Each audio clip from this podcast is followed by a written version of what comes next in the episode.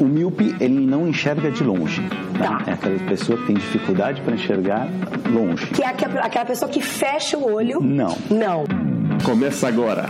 Não consigo ler nada. Miopia. Olá,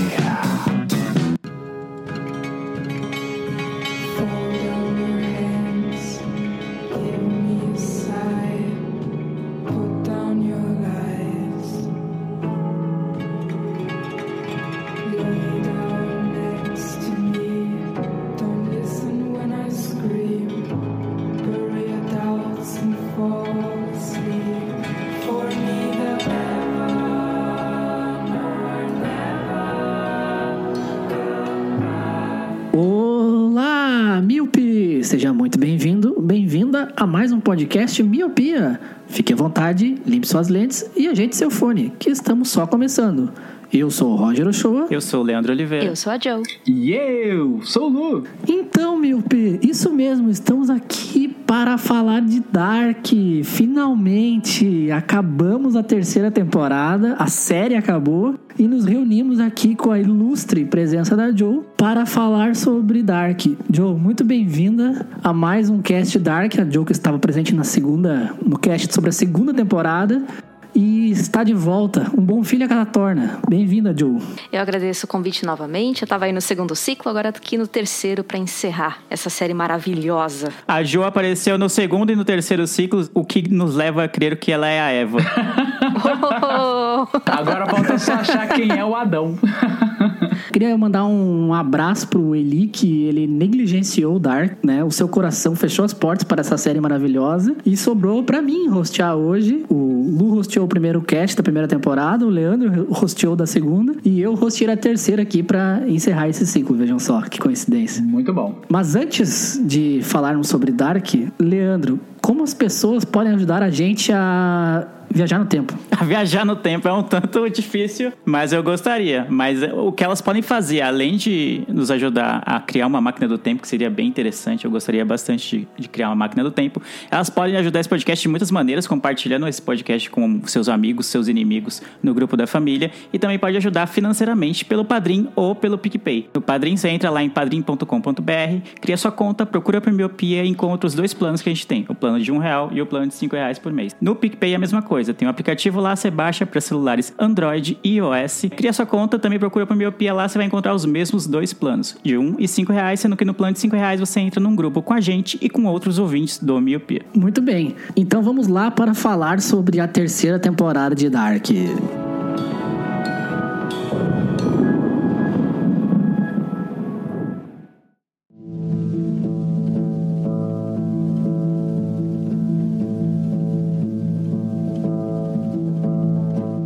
Então, gente, antes de a gente entrar no debate sobre a terceira temporada, o Miopia tem dois recadinhos mega importantes. O primeiro é que o cast está cheio de spoilers, do começo ao fim. Se você não viu a série, então, por favor, veja antes de escutar o cast. Por sua conta em risco. Se você quiser ouvir o cast para tomar spoiler e depois terminar a série, fique à vontade, mas Tem gente que tem gostos peculiares, né? é, exatamente. E o segundo recado, e não mais importante, por favor, tomem banho antes de fazer sexo. Sempre que você foi pra fora de casa, voltou, você toma uma ducha, assim, só por via das dúvidas. Toma uma ducha, pá. Antes de salvar o mundo, de quebrar ciclos, quebrar correntes, você toma, um banho. Mas boa. olha só, agora você pode salvar o mundo ficando em casa. Hashtag fica em casa. Boa, já, já aproveitou Exato, o spot. exatamente. E outra, se ainda mais se tiver faltando dois dias pro apocalipse, né? Tá faltando dois dias pro apocalipse e o que, que as pessoas pensam? Vamos dar uma esquentadinha aqui nesse frio de Winday, né? Antes de. Ah, que nojo, velho. Se você vai encontrar aquele crush atemporal, né, já sabe, tem que tomar um banho, né? Adorei o crush atemporal. É Crush profundo, né? temporal, Você pode bem colocar na sua bio do Tinder. A procura de um crush atemporal. Muito bem, então vamos falar de Dark. Jo, você esteve com nós na segunda temporada e eu gostaria de saber de você o que que você achou da terceira. Porque assim, A gente reescutou essa semana antes de gravar o cast da segunda temporada e a gente percebeu que todo mundo foi ingênuo, né? Nada do que a gente achava aconteceu. A gente, acho que uma ou outra coisinha a gente adivinhou, mas a série ela quebrou a expectativa de todos e tipo deu uma volta 360, né? Tudo foi muito diferente. Como foi pra você esse giro 360 e descobrir que você nada que você pensou estava certo e a série te surpreendeu? Como que é perder todas as suas ilusões, né? É, não, eu fui completamente surpreendida. Fui, fiquei desapontada em alguns momentos, mas a gente vai chegar lá. É, mas assim, eu tinha me programado para assistir um episódio por dia, desde o lançamento até a gravação, né? Eu também ouvi o cast hoje. E eu percebi que eu fiz o mesmo que eu fiz na segunda temporada. Eu tinha me programado para ir com parcimônia, porém eu devorei tudo num final de semana só. Aí eu tive que reassistir depois. Hoje, para gravar, eu tirei uma dúvida assistindo o último episódio só. Mas assim, as expectativas elas foram esbagaçadas, né? Não foi nem. Amarrar as expectativas numa cadeira e fez aquele boson geleca de Higgs explodir, né? As expectativas. Como o Adam. Mas muito bom, muito bom. Foi um final muito satisfatório. O que você achou de ter um terceiro mundo? Você já esperava algo parecido ou foi totalmente novo, assim? Jamais. Não, me pegou completamente de surpresa. Só que assim, depois que eles falam, óbvio, você olha para trás e fala: Ah, tá certo, a triqueta, tava faltando um. Ah, Sim, ó, né? é tão óbvio. Só que não, né? Quando eles falam da triqueta, eu só consigo imaginar o Chaves. As pérolas, tá ligado?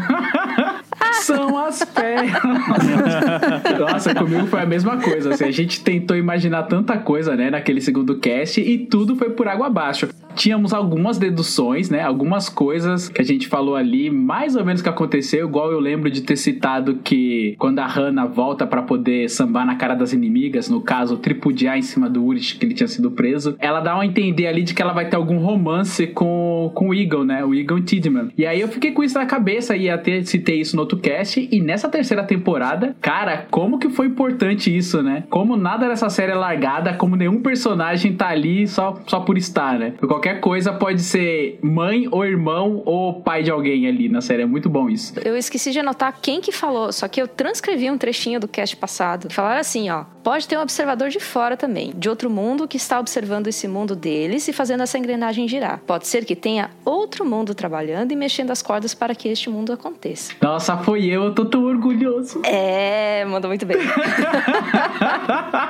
eu tô tão orgulhoso de mim, eu fui promovido. na hora que, que eu tava ouvindo isso, eu falei, nossa, na mosca. Quer dizer, quase, mas na mosca. Foi, foi beirando. Obrigado, acho que eu posso encerrar minha participação nessa terceira temporada e eu vejo todos vocês no futuro e tchau! E Leandro, o que, que você achou dessa quebra de expectativa e como foi descobrir um mundo novo pra você? Cara, eu achei legal é, a quebra de expectativa, tipo, porque eles fecharam de uma maneira satisfatória. Eu lembro, eu reouvi também o cast, né, da, da segunda temporada que a gente fez, e um dos meus principais medos, eu acho que eu cito umas duas, três vezes, era de que eles se perdessem logo no final. E, tipo, eu sou bem traumatizado com séries que terminam mal, assim, é, o desfecho é ruim, tipo Lost, tipo How I Met Your Mother, eu tenho bem trauma com isso. Saber que eles conseguiram fechar em três ciclos, três temporadas, de uma maneira bem satisfatória, que eu, eu fiquei tão feliz que eu nem liguei que a minha expectativa foi quebrada, entendeu?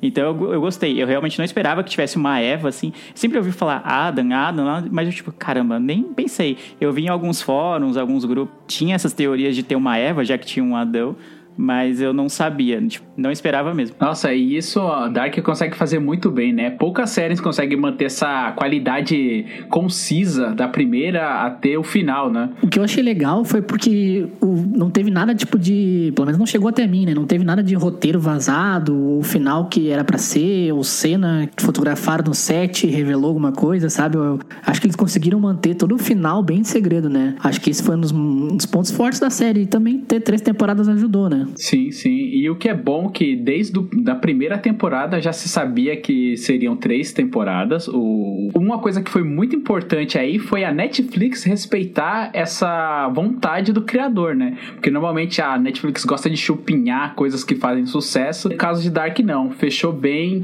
fechou em alto astral, fechou tudo certo. Assim, alto astral entre aspas, né? Mas fechou bem, sabe? Podemos dizer que foi uma série que teve um final digno, um final justo, que amarrou as pontas que ela abriu durante as três temporadas. Por ser uma série pequena, com poucos episódios, é, você pensa que não tem tanta coisa assim, né, pra abrir, mas, cara, Dark abriu muitas pontas, deixou muitas dúvidas e foram todas sanadas, assim, nessa terceira temporada. Começou sendo na segunda temporada e fechou, assim, muito bem, na minha opinião, a terceira temporada. Né? Não, mas eu concordo com você, realmente ter três temporadas já definidas desde o começo é muito importante pro roteiro, né? E a gente viu que daqui a pouco, se tivesse uma quarta ou uma quinta, não precisava, né? Talvez ia começar a encher linguiça, como a gente fala. Então a história, o roteiro foi perfeitinho, encaixado nas três temporadas. Não teve episódios que viraram fillers, né? Que é aquele episódio que nada de importante acontece. Todo episódio trazia alguma, algo super importante pra trama. Por isso que essa série é perfeita, do início ao fim. O número de episódios por temporada é bom, né? Não, não é muito episódio, não é arrastado. Então, cara, realmente a Netflix acertou demais. Espero que faça mais vezes isso, né? Séries fechadinhas ali, uma três temporadas, uma a quatro, a cinco, nada de. Não tem história para fazer 12 temporadas, né? Então, acho que, cara, essa foi uma das melhores decisões da Netflix e deixou o produtor fazer como ele queria, né? A gente já viu aí né, os estúdios estragarem, tá aí o True Detective, por exemplo, que sofreu uma pressão do estúdio, né, pra segunda temporada sair antes do que o produtor queria e virou aquela merda, né? Então, acho que foi uma decisão muito acertada da Netflix. Fazendo direitinho, eu acho que até teria espaço para fazer ou uma temporada maior ou até, não sei, uma quarta temporada. Acho que não ia ornar muito bem porque são três ciclos. Mas tem muita, muita história a ser contada ali nos entremeios de pessoas que viajaram no tempo, como que algumas pessoas foram criadas. Acho que quando a gente for falar dos personagens, a gente pode é, aprofundar um pouquinho mais isso. Mas até daria para explorar um pouco mais. Só que da forma como foi feita, tá muito redondinho, tá? Então, de parabéns mesmo. Mas você não acha que se explorasse um pouquinho mais esses, essas outras tramas que não foram tão exploradas, talvez não tiraria o foco do tema principal? Mas eu tô falando do, do tema principal mesmo. De um personagem novo que apareceu nessa temporada. Ah, tá, entendi.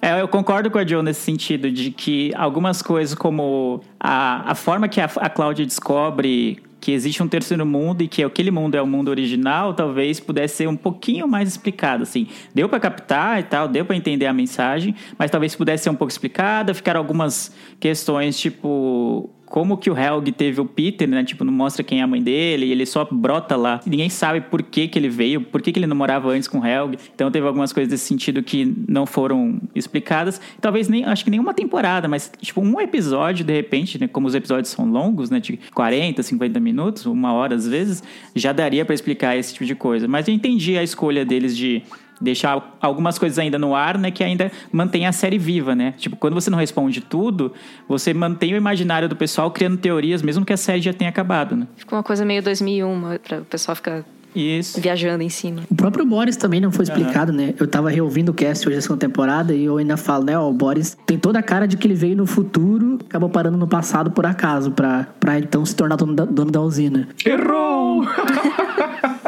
ah, mas o, o, Boris ele explica ali, né? Teve o Clausen na segunda para poder puxar mais esse personagem, a importância dele, e na terceira mostra ali. Na verdade, ele só ele cometeu um crime, ele foi um assassino e ele chegou em Windows por causa disso. Ele realmente matou o irmão do do Clausen e é isso. Tanto é quando ele conta pro Bartos. Mas ele conta pro Bartos só no mundo da Eva. Não, e aí ele conta do, como ele fez o assassinato, mas não mostra os pais dele, por exemplo, entendeu? Ah, mas nem importa, ah. entendeu? Ele, tipo, ele não era um viajante no tempo ali, mano. Ele era um criminoso comum é. que calhou de cair numa cidade em que coisas sinistras acontecem. Só que a gente está tão imerso no mundo de Dark que a gente logo subentendeu que ele tinha alguma coisa a ver também com as viagens no tempo ou com as Sick Mundos. Mas a gente que subentendeu isso. A série nunca disse isso. Só mostrou ele chegando de maneira suspeita na cidade, deixando a arma e o passaporte lá enterrados. E aí a Hannah encontra e depois vai chantagear ele, enfim. Aí, como a gente está imerso nisso, a gente subentendeu que ele tinha alguma coisa a ver, assim. Um papel muito importante na trama. Mas no fim das contas, não, né? Só a origem dele é meio escusa, assim, que ele matou um cara, não sabemos exatamente exatamente as circunstâncias, né? Não fica claro como é que foi que aconteceu. Ele fala que foi acidental, mas a gente não tem uma prova disso. E só, né? Sobre outra expectativa que eu tinha sobre a primeira e a segunda temporada, que eu até lev- não lembro se eu levantei na segunda ou na primeira temporada, que é eu não sabia se o, o Apocalipse ele era geral, era mundial, ou se ele era só em Windy ali. Eu ficava com isso na cabeça porque eles não explicavam em nenhum momento. E nessa terceira temporada eles contam, né? Que conta que até tinha avião caindo e, e isso me fez refletir também que com certeza tem que ser geral, porque se fosse só em Windy e aí o tanto de futuro que mostra da desgraça, as pessoas não ficariam morando na desgraça e na miséria há tanto tempo assim, né? Eles iriam pra outro país, pra outro local, né? Então, na terceira temporada, eles batem o martelo e falam assim: ó, o negócio começou em Windy e se espalhou pelo mundo inteiro, mas o epicentro é Windy. Virou uma piada, né? Tipo, que ninguém vai embora de Winden. Até, um- até os personagens fazem essa piada, né? Que ninguém sai dali. Então, mas será que isso não é verdade? Que eu entendi, as pessoas não conseguiam ir embora por causa do terceiro mundo, né? Exatamente. Por causa do mundo da origem. Então eles estão presos, tipo Once Upon a Time, que os personagens ficam presos dentro de Storybrooke. Sim. Eles não conseguem sair de lá. É, é bem isso. O Winden virou um limbo, né? É, exatamente um limbo. E como era pra tudo acontecer exatamente da maneira que tinha que acontecer, tanto é que eles explicam na terceira temporada que isso aconteceu milhares de vezes, aquele ciclo, toda a história. Infinitas vezes. A palavra infinita foi usada. Minha nossa senhora, aconteceu tantas vezes que isso mostra, né, que era pra acontecer do jeito que tinha que acontecer. Tanto é que quando o Adam tenta se matar ou, ou tentam matar ele, não consegue, porque já está escrito, né? É, quando o Jonas tenta se matar também, né? É legal aquela cena que o, o Adam chega pra falar com a Marta, com a Eva, né? E ele fala assim. Ela pergunta: Isso já aconteceu? Daí ele falou assim: Ah, milhares de vezes, mas nós tendo essa conversa aqui agora, antes de acontecer, nunca teve, entendeu? É, a Cláudia fala isso pro Adam. É com a Cláudia. É, a Cláudia que fala isso pra É a ele. Cláudia. é, e o isso, Adam. Você fica, caralho, isso é um ciclo sem fim mesmo, né? Eu gostei que uma das expectativas que eu tinha, ou então uma das. Nem expectativas, uma das inquietações que eu tinha enquanto assistia Dark na primeira e na segunda temporada, era isso que vocês citaram de que ninguém sai de Winden de jeito nenhum. E eu, mano, como é que pode? A galera tem uma máquina do tempo, sei lá, você pode fazer N coisas em N lugares é, com a viagem no tempo, e você tá em Winden, que é uma cidade que não acontece nada, que mal tem luz direito naquela cidade, cheio de mato, mano. Não tem. Mano, puta cidade zoada. Só chove. Só chove, mano. Ninguém, ninguém tem um guarda-chuva e só chove. E, e por que, que vocês não saem desse lugar, né? Por que, que ah, não expande o mundo? E aí, nessa temporada, eles explicam, e pra mim, essa explicação de ter o terceiro mundo e, e na verdade, eles são só um erro na Matrix, né? Do, criado pelo, pela máquina do tempo do mundo original. Eu achei genial isso, porque explica muito bem isso. Foi, Tipo, eles não existem. Então, eles tipo, eles estão presos, completamente presos a esse mundo original e a repetir, repetir, repetir infinitas vezes as coisas. Como se fosse uma programação, né? Como se eles fossem programados pra isso, como se fosse um software. É tipo né? quando você tá jogando GTA e você chega no fim do mundo e daí o seu boneco dá meia volta e volta, tá ligado? Bate na parede invisível. É, bate na parede invisível e volta, né? Isso do, do software que você falou, e me lembrou também o, o Guia do Mochileiro das Galáxias, que a Terra é apenas um computador. Muito Sim, bom. que é pra computar a resposta do universo e tudo mais. Pode crer, muito bom. e aí os dois mundos estão computando como resolver a questão do Tannhaus. Exato. E isso é muito bom e me pegou na, na série. Me perdoa até o trocadilho com Dark. Que a série ela não é preta e branca. Ela fica o tempo inteiro dúbia ali. Porque você não sabe se você torce pra Eva ou se você torce pro Adão. Então ela não segue essa linha. Você fala assim: ah, vou torcer pro Adão? O Adão tá certo? Ou a Eva tá certa? Ela é tão intrigante e isso é proposital pra você não saber pra quem você vai torcer. E isso eu achei muito interessante dessa série. E nessa terceira temporada eles expandiram muito mais isso, né? Porque na segunda tinha isso entre a Cláudia e o Adam e o Jonas. E nessa terceira temporada ele abriu pra Marta, que é o caso da Eva. E eu fiquei, nossa, muito maravilhado com isso. Porque eles continuaram essa abordagem e continuou me prendendo. Porque é isso que essa série fez comigo. Ela me prendeu. Ela fez eu querer assistir igual você, Jo, assi- assistiu na sentada. Eu também tentei fazer de tudo. Eu tava com sono, assim, sabe? Assistindo de noite. E eu, não, vou ter que assistir mais um. Tentando, fazendo de tudo. Eu tentei esperar minha esposa pra acompanhar, porque ela assistiu a primeira. Fiz assim, eu reassisti a segunda pra poder embalar na, na terceira. E aí, quando ela tava reassistindo a primeira pra embalar na segunda, eu peguei algumas partes da primeira também. Eu falei, vou te esperar. Só que eu não consegui. Eu falei, não, eu vou ter que assistir. Aí eu comecei a assistir, aí eu ficava naquelas. O olho fechando assim, mas eu assistindo. É uma série maravilhosa. Ela intriga, né? Ela prende o espectador. E isso é impressionante.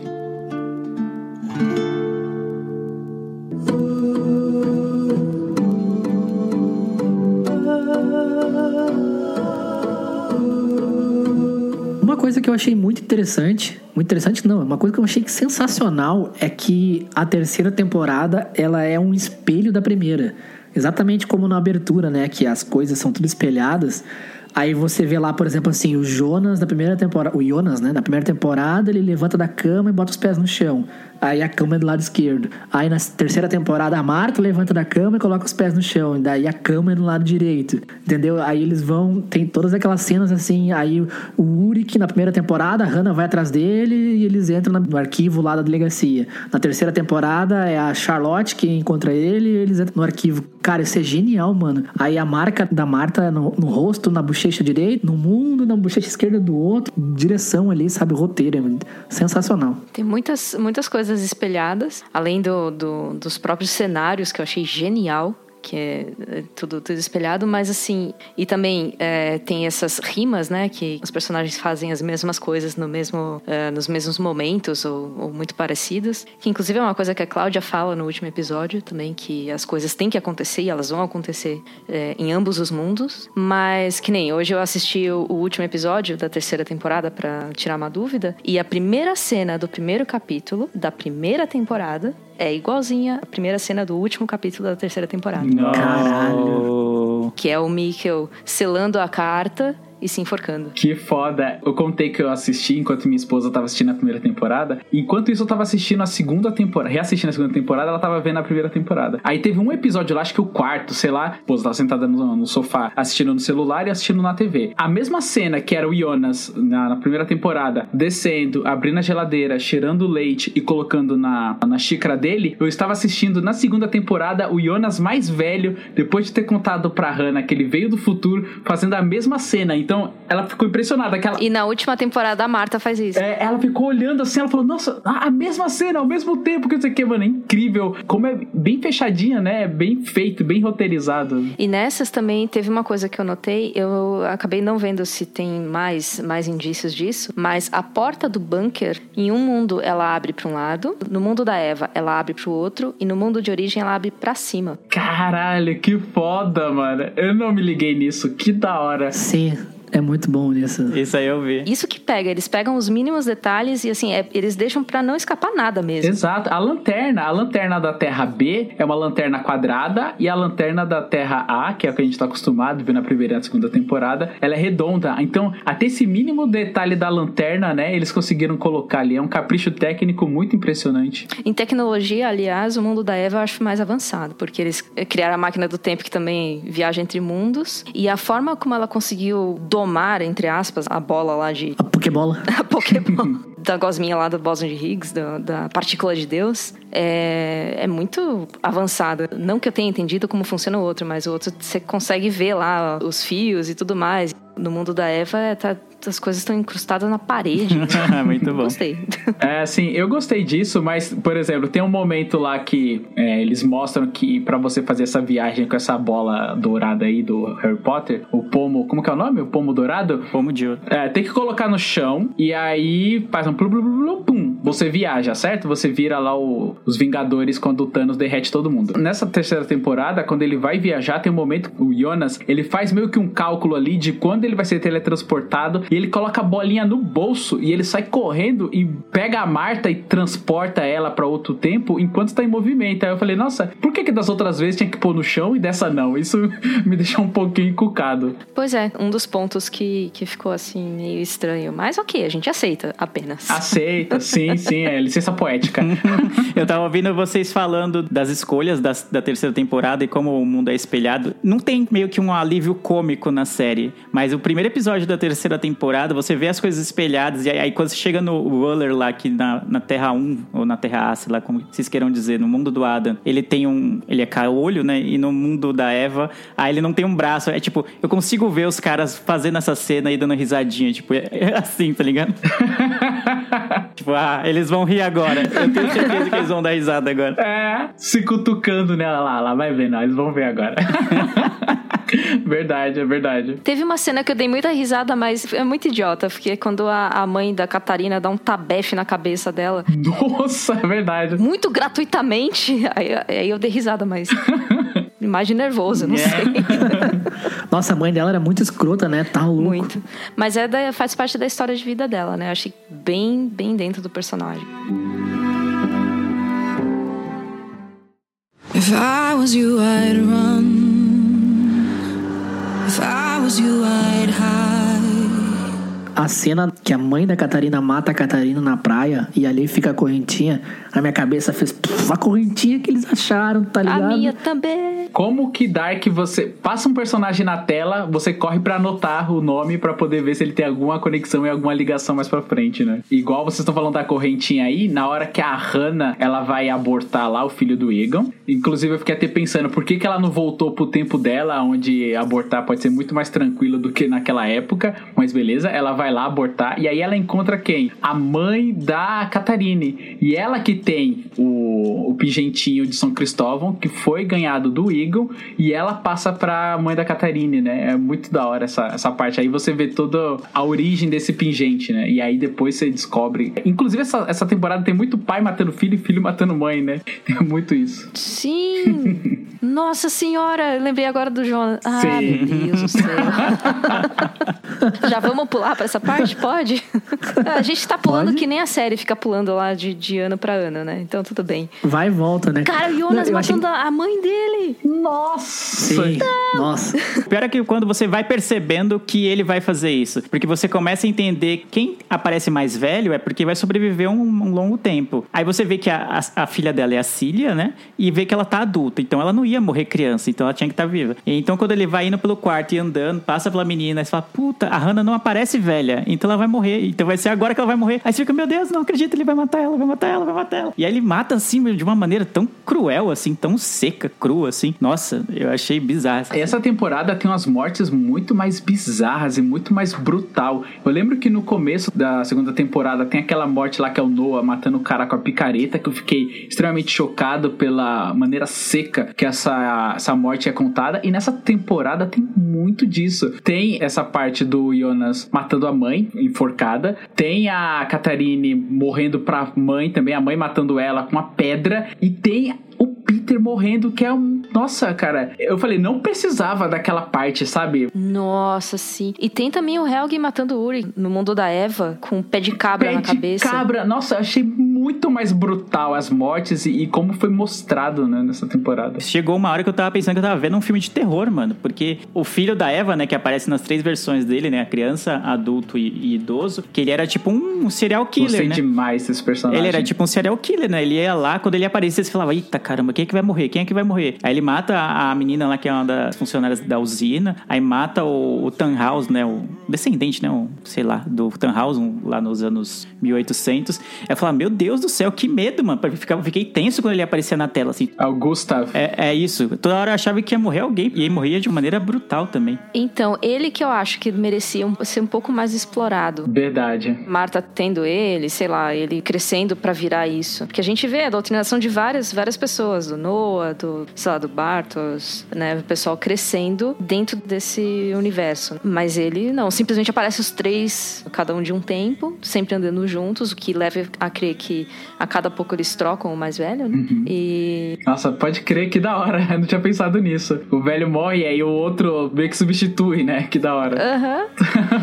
Esse foi um que eu me orgulho, assim. Assim que ele apareceu, eu vi aquele lábio leporino, eu falei, ah, já sei de quem ele é filho. Nossa, pode crer. Porque eles são consanguíneos. Consanguíneo. Nossa, que foda. Ah, caralho, eu não tinha pensado nisso. Muito foda, João. Ah, que foda. Muito foda. Eu, quando eu olhei o trailer, eu achei que era o Bartos, porque ele era um pouco parecido com o Bartos, o cabelinho pra trás, assim.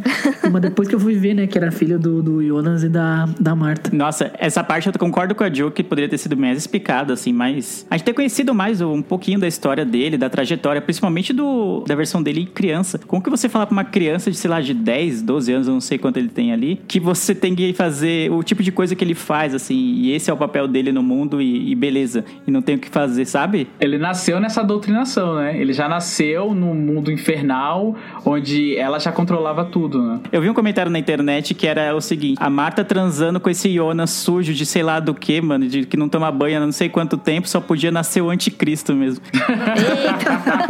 Muito bom. Isso que eu achei foda, tá ligado? Porque, tipo assim, no começo da terceira temporada, o que, que ela te leva a crer? Que o Adam é o vilão e a Marta, a Eva, no caso, é a benfeitora, né? Tipo, a, a- o lado do bem e o Jonas é o lado do mal. Só que tem como ela ser o lado do bem se ela manda o filho dela matar geral, tá ligado? Exato. Aí você fica, porra. Aí, por exemplo, assim, o Noah, você descobre que ele foi, né, enganado pelo Adam. Aí você pô, pensa, então, então o Noah é do bem. Mas como ele é do bem se ele matou um cara com a picareta, tá ligado? então, mano, todos os personagens têm esse lado, assim, tipo, ele pode ser um personagem do bem, mas ao mesmo tempo um personagem do mal. Fora que o Noah tem uma pinta de Muito. vilão, né? Muito. Tem, O tem tempo mesmo. todo. O que o pessoal fala que o fim é o começo, o começo é o fim e tal. Eu tava estudando a, a genealogia de Dark. Cara, o Jonas é pai do, do cara sem nome, que é pai do Tronte, que é pai do Uri, que é pai do Mikkel, que é pai do Jonas, que é pai do. e, Tipo, esse é o fim, Sim. o começo. É, o- é um círculo fechado. Tem que meio que ser parentes, porque aí continua o ciclo, né? O final de um vai gerar o início do, de novo. É, E esse- a Hannah é tataraval do Uric. Eu não entendi ainda por que, que a Hannah quis ter aquele filho no final, o filho do Egon. Vocês entenderam? Também não. Por que, que ela quis ter? É, ela tava ali pra, pra abortar e desistiu. Daí ela conhece a mãe da Catarina jovem, né? Eu acho que foi meio que pela conversa que ela teve com a Catarina jovem, assim, dela falar, ah, porque deu a entender que a Catarina já tinha abortado muitos, muitas crianças, assim, né, muitos fetos. Foi meio traumatizante, talvez, pra ela, assim, até pra Hannah, né, que é uma pessoa bem sem coração, eu acho que deu um baque nela, assim, de, poxa, o que eu tô fazendo, né? Tipo, eu tenho a opção de fazer ou não isso. A menina, pelo visto, não tinha, né, meio que a mãe dela obrigava ela a fazer os abortos e tal. Então, cara, eu acho que foi isso, né? Tanto que ela deixa a medalhinha pra ela depois, meio como um souvenir, né, um brinde, assim, já que ela gostou tanto da medalhinha. E o Uric é o boy lixo, né? Ele não pode casar que quer ir atrás de outra. Ah, total, né? Total. Joe, qual os personagens que você mais gostou e eh, qual o mais odiado? E por que a Hannah? Cara, eu não gosto muito também do, do Doppler, o, o dono da usina. Eu não sei, tem alguma coisa que eu não. Ele tem um ar de canastrão, né? Ele pega a Claudia Tiedemann, que é. Ele conhece criança, né? Eu achei isso meio pesado. É difícil escolher um, assim, mas eu, eu gosto muito da Elizabeth Doppler, especialmente ela no, em 2052. Perece, assim, eu, eu curto. Ela é guerrilheira, né? É, curto bastante. E a Hannah, cara? Poxa, Hannah. Me ajuda a te ajudar, sororidade, manja. Mas é, a Hannah realmente, ela, ela é bem escrotinha, desde criança. A Elizabeth foi uma dos meus personagens favoritos também. E na primeira temporada eu achei que ela ia acabar solucionando tudo, né? Porque eu li em algum lugar aí, ou acho que foi você que falou, João, em um dos casts anteriores, que Dark era, no começo, a ideia não era ter viagem no tempo, né? A ideia era ter. Era ser uma série meio sobre crimes, né? Tanto que eu até comparei com True Detective, assim, a paleta de cores usada na série. E é uma cidade que ela. O cenário entra na história, né? Tipo, tem todo aquele contexto da, da, de sumir as crianças perto da usina. Então, assim como o True Detective tem na floresta. Eles criam um ar, né, no início de série policial, assim, me lembrou um pouco até aquele da trilogia Millennium, que a gente até comentou já no, no Miopia, né, que tem um jornalista ou tem alguém que investiga crimes que acontecem misteriosamente. Você fala, ah, vai ser esse o tom da série. Na primeira temporada parecia isso, né? Mas aí, conforme vai avançando, né, você vai vendo que se trata de algo bem mais profundo. Eu acho bem legal isso, de que a série vai brincando com as suas expectativas e vai te... Vocês falaram do Alexander, né, que você fala, ah, ele é um viajante no tempo e ponto. A gente só deduziu isso porque a série meio que induziu a gente a deduzir isso. Então eu gosto como a maneira que o roteiro vai te conduzindo pela série e te enganando muitas vezes. Primeiro episódio lá atrás, eu fiquei em dúvida se não era uma série de terror ou uma série policial. Tem um pouquinho dos dois, mas é muito mais do que isso. Sim, não, tanto que an- andar numa floresta à noite, só o pessoal de Dark faz isso, né? E ainda vão sozinho às vezes, né? Porque eu nunca vi, gente, como gosta de andar numa floresta sozinho, eu não ando nem de dia, imagina de noite. Aí tem aquela cena lá, né, que a, a cena se repete na terceira temporada também, né? Na primeira temporada, o Jonas, ele vê ele do futuro todo coberto de lama, né? Com a, com a lama preta do que faz lá a partícula de Deus, né? E na terceira temporada é a Marta que vê ela do futuro coberta com a partícula de Deus, né? Sim, e tem uma cena que, se fosse uma série americana, não aconteceria. Que é o Bartos, na hora que ele. A, a Marta, na Terra B, vai lá pedir ajuda pra ele. Ele vai lá, bota ela na bicicleta e eles vão lá resolver a parada. E aí aparece o Magnus e a Francisca, né, do, da Terra A, pra poder pegar a Marta e fazer tudo como tem que acontecer pro ciclo acontecer. Eu pensei, putz, se isso fosse uma série americana, nunca ia acontecer, porque se fosse uma série americana, o Bartos, por ser boyzinho, ia ter um puta carrão foda, porque ele é rico, e ele ia passar rasgando a Francisca e o, e o Magnus ali, tá ligado? Aí eu falei, caralho, o mínimo detalhe, né? Eu falei, cara, ele botou a, a Marta na garupa da bicicleta e foi, não, vamos lá resolver o BO. Achei isso muito engraçado. Como que diferencia, né? O, o país já muda completamente a, o roteiro.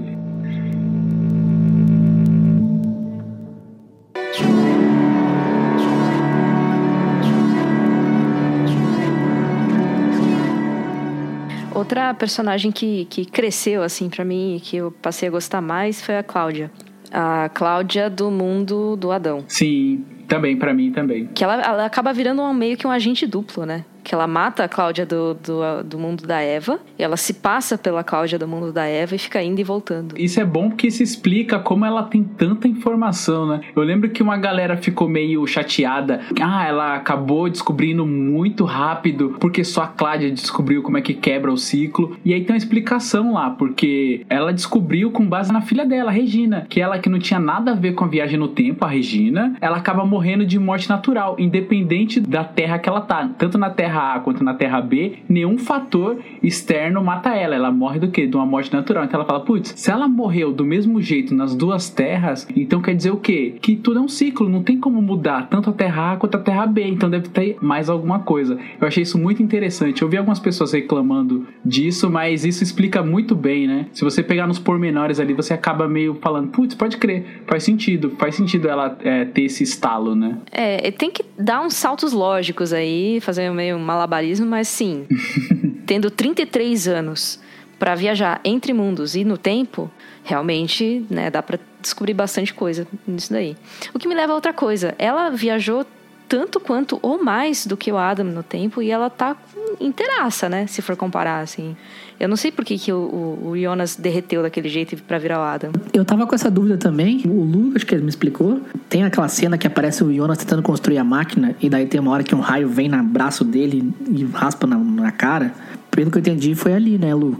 Isso. Que de tanto ele querer criar a máquina, a máquina foi deformando a cara dele, né? Ele tem a percepção de que no futuro a máquina existe. Então ele tá muito focado. Então ele passa muitos anos mexendo naquela matéria. Ainda mais quando a Marta da Terra B vem e dá o bóson líquido ali. Então ele tá tão, numa situação tão precária ali, naquele tempo passado, que ele acaba sendo exposto muito mais à radiação do que a, a própria Cláudia e todo mundo que viaja tendo uma certa segurança com a máquina. Porque a máquina, a propriedade radioativa, ela acaba ficando sempre dentro de algum invólucro. Ou na máquina da Terra A, que é um, um tubinho de ensaio, ou é na Terra B, que é uma bolinha redonda de vidro. Já ele não, ele fica muito exposto. E aí tem um momento na série que ele tá tentando funcionar aqueles raios lá, ele tá com a, toda aquela proteção, né? Uma proteção bem antiquada, assim, uma roupa bem protegida. E aí dá um problema lá que ele sobe na torre para poder fazer funcionar. Ele toma um choque que rasga a roupa dele. E ali ele já tomou muita radiação preocupação. E aí, na preocupação, ele tira a máscara. Mostra ele arrancando a máscara porque foi um ferimento muito grave no braço. E ali ele tomou radiação pra caramba, maluco. não, é porque tem algum momento que ele confronta com Jonas, ele fala que o corpo humano não foi feito para viajar Sim. tanto no tempo assim. Então eu uhum. imaginei que ele tivesse ficado assim por conta das viagens no tempo. Mas sim, essa, essa explicação faz mais sentido. Ou é falta de banho. Se ele Também, esfregar né? bem a cara, sai toda aquela cara de maracujá de gaveta dele, né? Eu achei muito boa a explicação do Tannhaus contando como a Charlotte foi parar na casa dele e depois mostra a cena da Charlotte e Elizabeth indo roubar ela mesma do futuro, sabe? Tipo. Nossa, é essa cena é. A cabeça vai. Essa cena é foda. Coisas que só Dark proporciona, Sim. né? A pessoa roubando ela mesma do futuro junto com a mãe, tá ligado? Foi muito da hora, né? Mãe e filha e vó e tudo junto ali, né? Tudo junto e misturado. E é legal como a série te prepara para isso, né? Ele fala assim: ah, você vê duas mulheres aqui e deixou você. Aí você fica, mano, quais são essas duas mulheres? Aí isso já começa o quê? Você começa a já ficar maluco, querendo saber, querendo saber. Aí quando você descobre, cara, é muito louco. Porque o arco da Charlotte na segunda temporada, quando você descobre que ela é filha da da própria filha, você já fica uau! E aí quando você descobre que a filha da própria filha rouba quem? Ela mesma para poder entregar pro Tannhaus lá, é muito louco isso, né? É uma quebra da expectativa em cima da quebra de expectativa. Né? Uma coisa que eu achei muito legal foi quando a Hannah, ela descobre que o, o, o Egon não quer terminar com a esposa dele. Aí ela fala, né? Vocês homens são todos iguais, né? Não importa a época. e ó que eu sei do que eu tô falando, né? Exatamente, né? Passa anos, mas vocês homens continuam iguais, né? Tipo, ela precisou viajar no tempo para descobrir que não só tem boy lixo na série. Não que ela seja a flor que se cheire, né? Mas. é, exatamente. E a Hannah nasceu pra ser a outra, né? Puta que pariu. No presente, no passado é a outra. E quando ela tá em outra, outra realidade, aí ela é atraída, né? Ela nasceu pra estar envolvida em traições, né? Sim, né, mano? Meu Deus. Não, ela traiu, ela era outra e depois o Uric ficou com Sim. ela e aí ela é traída. Ela é a outra quando ela fica com o Eagle, né? O Eagle é casado com a Doris, uh -huh. né? E quando ela sai com o Eagle. Sim. E a Doris que tem um caso com uma mulher, né? Maravilhosas. Sim, muito bom. Vamos falar aqui, quando a gente viu que a Hannah tava sendo traída pelo Uri, que a gente, todo mundo comemorou, né? Tipo, é, toma a vingança aqui, ó. Catarina faz esse papel pra gente, né? Que ela dá uma olhada assim, ela, ela saca que a Hannah tá preocupada com traição e ela foi traída, né? Então uhum. ela fala, é? Foi em casa não. Tipo, quando ela vai procurar o Urich lá na delegacia, né? Ah, sim. Ela Muito percebe, bom, então ela faz esse papel aí de. Aí, ó, tá vendo? Trouxa. Tá vendo? e falando da Hannah, uma coisa que eu senti falta, que talvez pudesse explicar. Não é nem explicar, né? Mas era mais uma curiosidade que eu tinha de ver como que foi o casamento da Hannah com o Michael Mikkel, né? No, na Terra A mesmo. A gente sabe que eles foram casados, mas a gente sabe que ele, a Hannah sempre foi apaixonada pelo Uric. Tipo, a gente vê a conexão do, da Hannah criança com o Mikkel, né? Que tinha acabado de voltar no tempo, né, para os anos 80, mas não passa muito do casamento, porque eles parecem não ter muita coisa a ver um com o outro, né? Meio que só dá a entender que a Hannah se conformou que o Uri que gostava da Catarina e é isso mesmo, nada que ela fizesse ia separar eles e, e se contentou em ficar com o Mikkel, né? Eu acho que é bem isso, é tipo, ah, tá, você tá fazendo nada, eu tô fazendo nada também, vamos fazer nada junto, né? Por aí, sem grandes, uh, sei lá, chamas do amor, sabe? Tá, tamo aí, a gente se conhece desde criança, por que não? Aquela cena que a Catarina do futuro tá no passado e, e encontra a Hannah do passado e bota ela na parede, você não chega perto do, do Uric, sabe? tipo, a, mina, a mulher de 40 anos, né, falando com a menina de 12, 10, sei lá. Mas é legal como a ficha dela é, cai ali naquele momento, porque ela olha para ela jovem e fala: Putz, eu lembro uhum, dessa cena. Sim, isso é muito bom. Tava tentando fazer uma conexão aqui sobre casais também, porque a, o Bartos ama tanto a Marta. Parece que tem alguma coisa entre eles ali que não é para dar certo. Primeiro, porque ela gosta muito do Jonas e é para os dois ficarem juntos pro ciclo e tal. Mas é meio que explicado nessa terceira temporada aí do porquê que tem essa cisão entre eles, né? Porque o Bartos acaba sendo da família dela também, né? É um da, que acaba originando ela, né? Ele tá lá no começo, quando ele volta no tempo, que ele acaba encontrando a Silvia, que é filha da Hannah, com o Egon, que a Silvia dá a luz, tanto a, o Hannah quanto a Agnes, e aí você vê que toda a árvore vai se fazendo, e você fala, putz, ele é da mesma família da Marta também, né? É, ele é tataravô da, da Marta. Não que tivesse um empecilho, já que, né, Jonas e Marta aí, né, estão aí para provar nessas né, coisas. E a própria Hannah e Uric. Sim, também, também. É que eles não são um par perfeito. É, eles não são um par perfeito. É. Falando em par perfeito, eu gostei do... Na segunda temporada a gente falou que a Marta, quando chega para salvar lá o Jonas, ela era emo, mas o, o Magnus da Terra B é mais emo ainda, né, que ele é Strayed, né? A Terra B é, é toda emo. né? É Até toda o, emo. o Bartos também tem um cabelinho mais comprido e tal. É, mais recluso, né? E é uma terra mais honesta, eu acho. Porque o pessoal fala mais abertamente o que tá sentindo. Isso é verdade. O que aconteceu. Eu acho isso ponto positivo. Qual terra você escolheria? Terra B. Terra B. mais tecnologia e mais honestidade. e eu gostei do casal ali, do o Magnus e a Francisca, né? Na Terra A eles são meio nem cheira, mas eu gostei nesse, né? Porque eles têm um, um romance bem bonito ali naquela cena que eles estão antes de morrer no apocalipse, eles estão conversando e tal. Achei bem bonitinho. Ah, bonitinho. Achei bem bonitinho. Acabei chipando ali naquele momento. É legal mesmo. Ah, e eles são um casal que, tipo, vivem um romance o tempo inteiro, né? Desde que eles começam a ficar juntos, a gente sempre vê eles juntos. Eles não tretam quase. Tipo, não tem uma briga muito grande neles. Eles sempre se cumprimentam a série inteira. Francisca, Magnus. É, mó formal, né? Como se ninguém soubesse o que, que tá rolando. Eu queria aproveitar pra falar que todos os casais de Dark só sabem transar em uma posição, né? Só existe papai e mamãe, não existe nenhuma outra posição. Mas, mano, nessa série é só o que tem, mano. Papai e mamãe, mamãe, papai, filho de não sei quem. É claro que eles vão transar, né? Ai, meu Deus. É, aí, ó, boa, conseguiu fazer a ligação. Não tem outra posição, é só isso aí mesmo.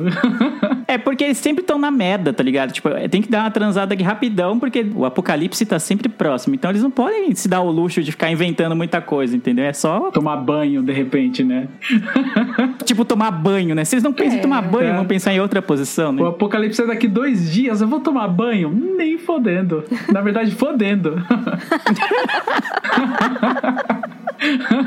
Alguém falou por aí que era só algum casal ter usado camisinha que não tinha série. Tinha acabado o Dark na primeira temporada. Se alguns casais tivessem usado camisinha. Essa ia ser a minha conclusão. Dark, Olha na verdade, aí. é uma série sobre a importância da educação sexual nas escolas. Aí, tá vendo?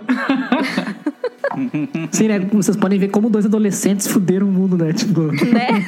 Mesmo. Real oficial. juntos conseguiram destruir três mundos. O Jonas e a Marta tiveram uma noite, já engravidaram e formaram todo o, erra- o bagulho errado. O Magnus e a Francisca estão lá, tipo, todo dia e não rola, não rolou nada. Não, mas só pra finalizar essa parte de personagens, eu gostei da interação entre o Jonas, que vem da Terra 1, ou Terra A, e com a Marta da Terra B lá, que ela sabe, mas não sabe tanta coisa. Ele tá naquela fase de, mano, o que que tá acontecendo? E aí os dois meio que se ajudam sem saber o que tá rolando de verdade, né? Porque cada um obedece ordens de um, né? O Jonas obedece ordens da, do Adam, né? Que é ele mesmo. E a Marta obedece Eva- é, ordens da Eva, que também é ela mesma. Por isso que eles acabam transando, né? Que tem uma química de que, mano... Eu não sei o que tá acontecendo e você é meu único porto seguro nesse mundo louco, então é isso que tem, né? É, eles tentando mudar tudo, cada um à sua maneira, acaba colaborando pra tudo acontecer como sempre aconteceu. Eu achei isso muito legal. Até naquela parte lá que eu fiquei mega confuso e aí depois foi clareando na minha cabeça, quando a Marta ela vai salvar lá o, o Jonas minutos antes do apocalipse e aí a tela divide e aí o Bartos acaba salvando, né? Acaba parando a Marta e ela não salva o Jonas. E aí é por isso que explica também porque um Jonas conhece a Marta da Terra B e o outro não, né? Porque isso Sim. aconteceu várias vezes em realidades paralelas que em alguma realidade ali ele acabou não sendo salvo e se tornando quem? O Adam que quer mudar a porra toda. Eu achei isso muito da hora. A mesma cena, né? Que uma hora o Jonas vai lá e entra no porão e se salva, e na outra cena ele vai embora com a Marta. Tipo, é muito foda, né, mano? Sim, Mostrar as duas cenas quase acontecendo ao mesmo tempo, mas que tomaram dois caminhos diferentes. Aí que eu falei que tem linhas temporais dentro de vários mundos, várias linhas. E eles conseguiram não deixar tão confuso assim. Não é fácil. Sim, eu acho que isso é uma das melhores coisas do roteiro, porque além de ter viagem no tempo, tem viagem entre mundos, né? Claro, você não vai entender tudo de cabeça, lembrar todas as famílias ou todas as- todos os anos de cabeça, mas o geral, o plot principal da série, ele se mantém, né? Você consegue se, ficar dentro da história sem precisar pesquisar muitas informações fora, né?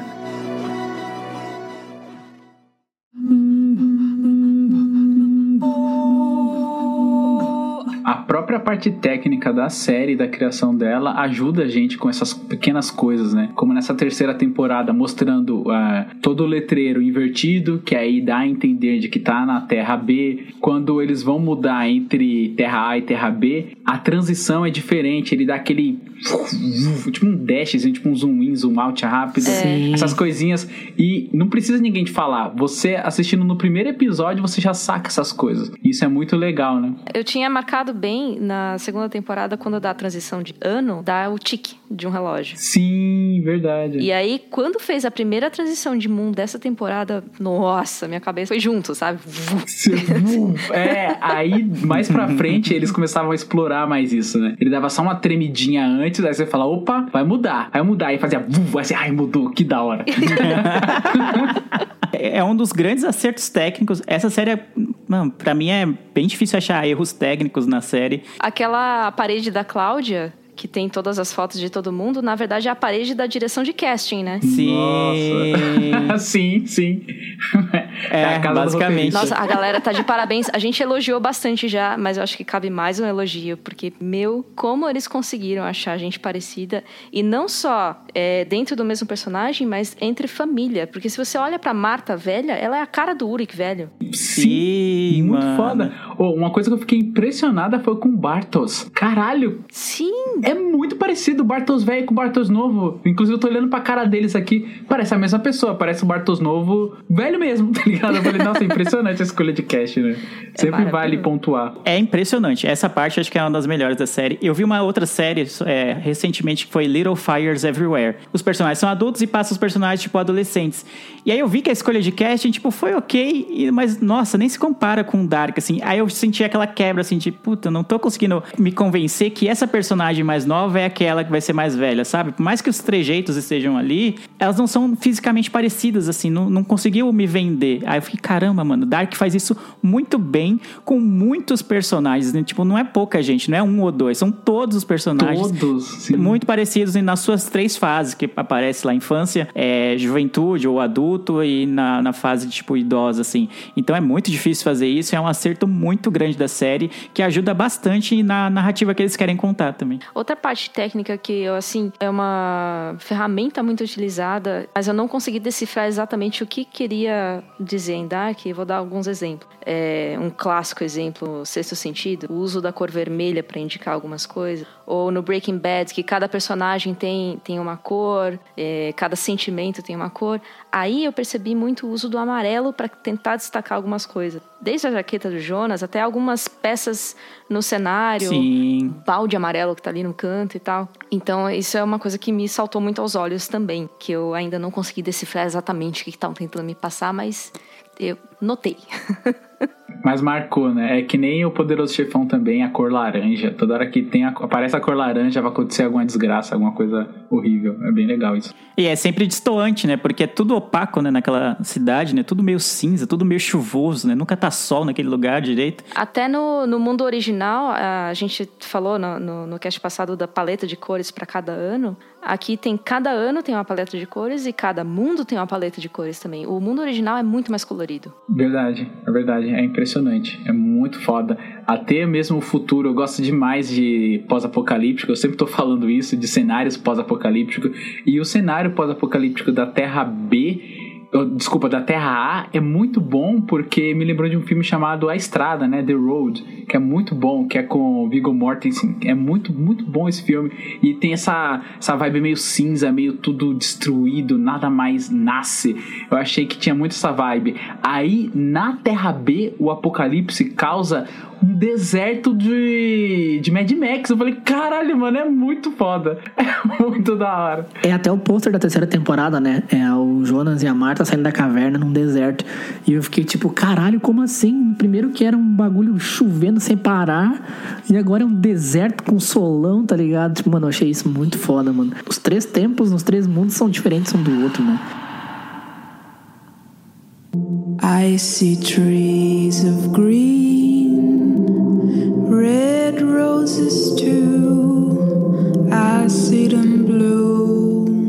Então, Dark encerrou os seus três ciclos, encerrou a série. E, cara, que final maravilhoso. Obrigado, Netflix, por esse carinho que você fez no coração dos fãs. Última temporada, alguns episódios, achei um ou outro assim um pouquinho mais lento, que deu. não foi tão bom. Mas o final, cara, foi sensacional. E eu queria saber, Joe, você, o que, que você achou do final? O que, que você mudaria? O que, que você acha que ficou pra trás? Bom, eu vou falar primeiro de uma coisa que foi extremamente desnecessária, na minha opinião. Se alongou demais e ficou meio esquisito.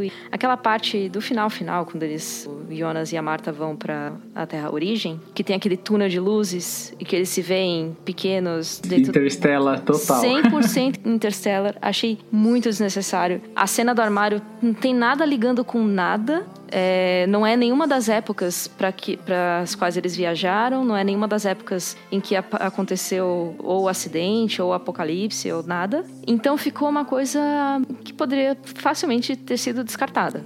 Não é dizer que, sei lá, afundou o vínculo entre eles, ou criou, não, não foi ali que foi criado. É, isso eu achei bem desnecessário. Quebrou o ritmo da série pra mim.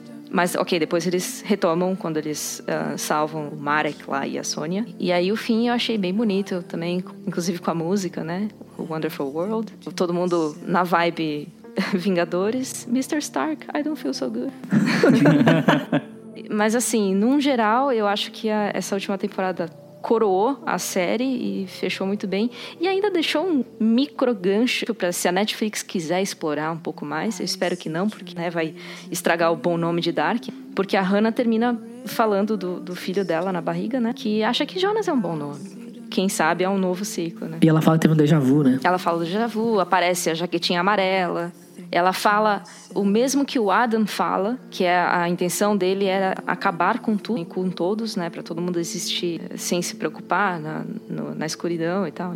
Enfim, é a mesma é a mesma linha de pensamento do Adam. Sim, o que é legal dessa cena pós-créditos também, do- deles comemorando ali na, na mesa de jantar, é que quem tá ali é só quem não tava envolvido diretamente com no tempo ali, né? Filho de não sei quem com filho de não sei quem. Ah, sim, todo mundo que faz parte do nó some. Eu fiquei assim, caralho, justo o Waller tá ali, e ele que é o, o marido da, da Hannah, eu falei, caralho, foram longe e não explicaram a porra do olho de novo, nem do braço. Eu falei, ah, tomar no de novo. Então, Eu- verão passado, Nossa, velho. Fiquei muito chateado, assim, que eu tava com a expectativa da revelação do porquê do olho, porque o tempo inteiro eu falei, mano, vai ter alguma coisa com esse olho, não é possível. A série ela é muito complexa pra deixar isso passar e no final foi só uma grande piada. É o paradoxo de Bootstrap, né? Se ninguém sabe como chegou lá, sempre esteve lá.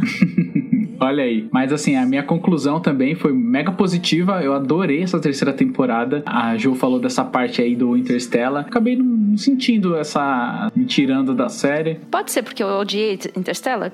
Pode. Vai ver por isso. Eu gostei muito de Interstellar. E aí ele mostrou que eles têm uma conexão desde pequenininho, né? Acho que eles quiseram amarrar essa, essa ponta aí do porquê que eles têm essa conexão. E é por causa disso, digamos assim. E eu gostei bastante do final, de como foi a narrativa dos personagens. Cada episódio foi um mais impressionante que o outro. Assim como Breaking Bad, o penúltimo episódio lá, o Osman Dias, o penúltimo episódio também de Dark é impressionante. Eu lembro que quando eu estava assistindo, o Leandro já tinha assistido, ele falou: Mano, o sétimo episódio é um negócio. E realmente, episódio muito bom, explica muita coisa. Eles exploraram mais ainda aquele negócio que fez explodir cabeças da Charlotte. Eles manteram, levaram isso pro, pro Bartos, que a princípio era um personagem mais secundário, que ninguém ligava muito. E aí você descobre que ele tá lá no topo da, da lista também. É, achei mega interessante. Terminou mega bem assim a série. Eu achei que não teve barriga, não teve coisa desnecessária. Eu achei que foi tudo muito perfeito assim. Cada episódio foi uma experiência muito boa que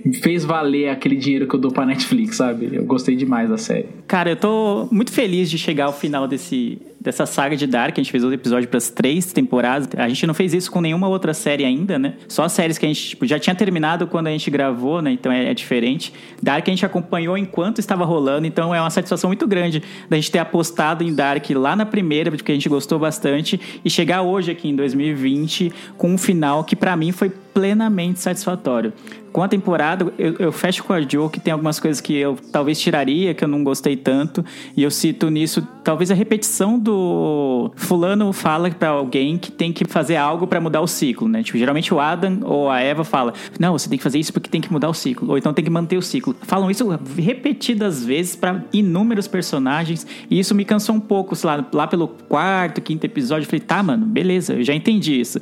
Poderia ter sido talvez poupado um pouco de tempo de tela em relação a isso, porque a gente já tinha entendido que em todo momento todo mundo era peão do Adam ou da Eva para cumprir os seus papéis, para que o ciclo continuasse ou para que o mundo explodisse, dependendo de quem estava mandando. Isso eu entendi. Então isso acabou me incomodando um pouco durante a temporada. Eu falei, tá, mano, e aí, beleza, vambora, vamos, e aí, vai andar ou não vai andar? Então isso me incomodou um pouco. Ficou aquela coisa de queria saber mais, eu citei até no começo do Peter, né, a origem dele, né, tipo, como que o Helg teve um filho? Ele não, ele, sabe, ele sempre tá sozinho na série, tipo, se ele tivesse uma esposa, como que essa esposa não ajudou ele, ou, sei lá, uma mulher com quem ele se relacionou, como que essa mulher não ajudou ele a fugir das garras do, do Noah, quando ele estava sendo manipulado por ele, enfim, do Adam e de outras pessoas que acabam interferindo na, na vida dele. Tipo, ela nunca aparece, só aparece o brota o Peter lá, tipo, de ônibus, e a gente não sabe por que, que ele namorava antes com Helg, e fica por isso mesmo. Talvez isso pudesse ser um pouquinho melhor explicado, talvez me incomodou um pouco. Mas, tirando isso, que eu acho que são detalhes, assim, é mais preciosismo, eu acho, da minha parte, nada que comprometa comprometa de uma forma muito grande a série, eu acho, mano, um final muito, muito, muito bom. Muito acima da média da maioria das séries que a gente costuma ver.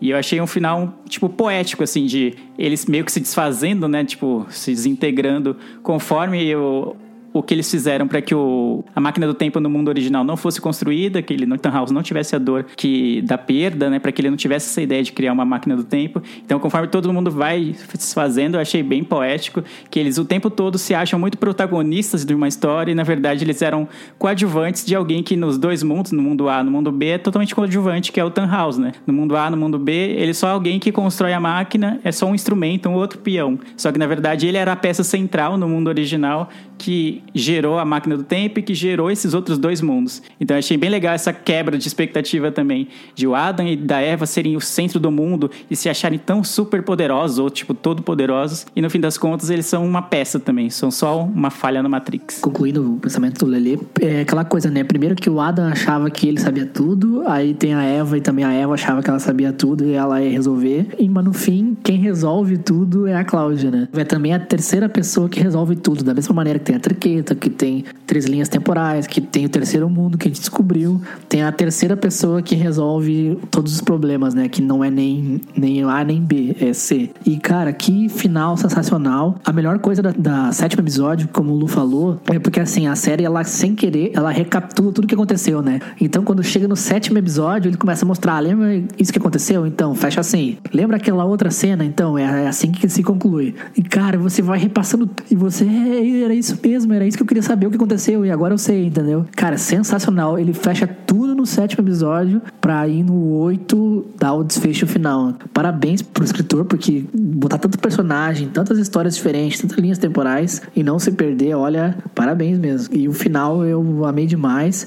Tem muita série a gente que a gente vê e chega no final e pensa, ah, o final foi ruim, mas beleza, né?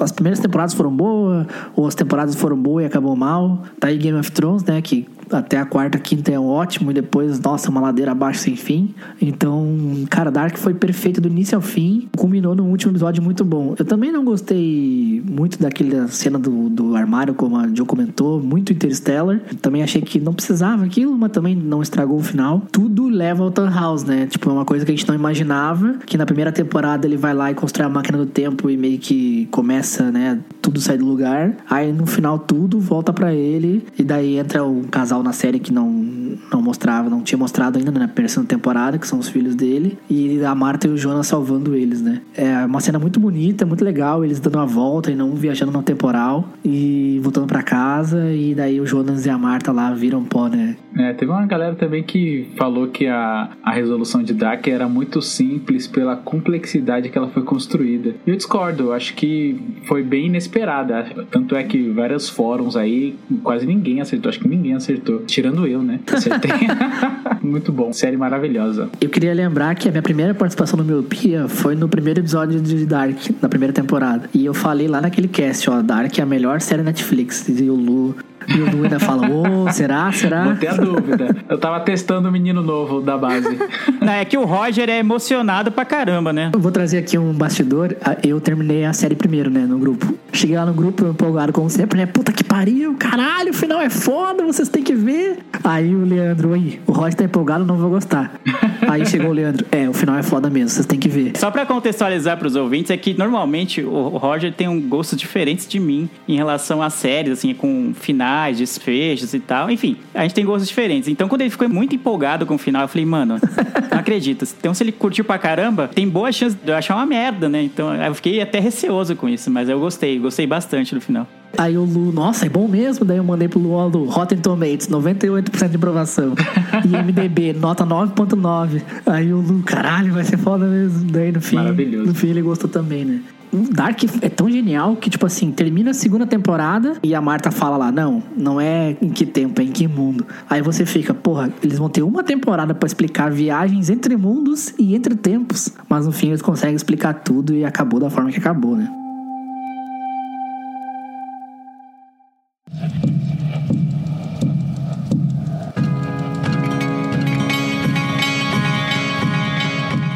Bem, chegamos aqui ao final dessa trilogia. chegamos ao final da trilogia Dark e também na trilogia Miopia Dark, né? Esse é o último episódio sobre a série, a menos que a série lance mais ou venha algum spin-off, então por enquanto é isso. E eu queria agradecer a Jo por participar mais uma vez. Você já é de casa, você. A nossa geladeira já é sua, você pode chegar, abrir a geladeira, pegar uma cerveja, se, se abancar no nosso sofá, ligar nossa TV, que você é de casa. Muito obrigado por participar e faça o seu jabá aí, indique seus podcasts. Ah, eu agradeço por vocês me convidarem sempre. Já tô me sentindo à vontade mesmo aqui com vocês. E vocês podem também me encontrar no Otaminas, arroba Otaminas em qualquer agregador.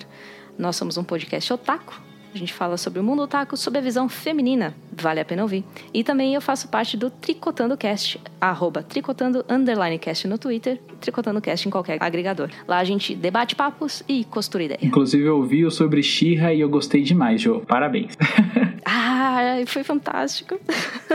Essa é uma outra muito boa da Netflix. Outro acerto muito bom da Netflix. Às vezes meu filho tá assistindo lá, eu sento com ele, assisto também, eu acho bem da hora. Muito da hora. Ah, como eles fizeram, né? Essa, essa reformulação, achei interessantíssimo. E também arroba Joboner no Twitter. Mas a conta tá meio parada lá porque eu tô dando um descanso das redes sociais nesse período de quarentena. Será que na Terra B as redes sociais são melhores de usar? que na Terra A tá difícil, né? É. Será que o presidente da Terra B é melhor? Olha, pior é quase impossível, né? Muito bem, gente. Então sigam lá todas as redes sociais do Tricotando, do Otaminas. O Botecano ainda existe? Então, ele tá num hiato eterno, assim, eu não sei se ele existe. Tem que perguntar lá pro, pro Gustavo se ainda existe. Tá no limbo de Tá Dark. limbo. Mas qualquer coisa, arroba podbotecando, tem os episódios antigos lá e um dia a gente volta. É, escute, por que não? Estou no futuro preparando novos episódios. É isso aí. Obrigado por mais um podcast gravado. Obrigado a você, Milp, que escutou a gente até aqui. Eu vejo todos vocês no futuro ou em outro mundo. E tchau!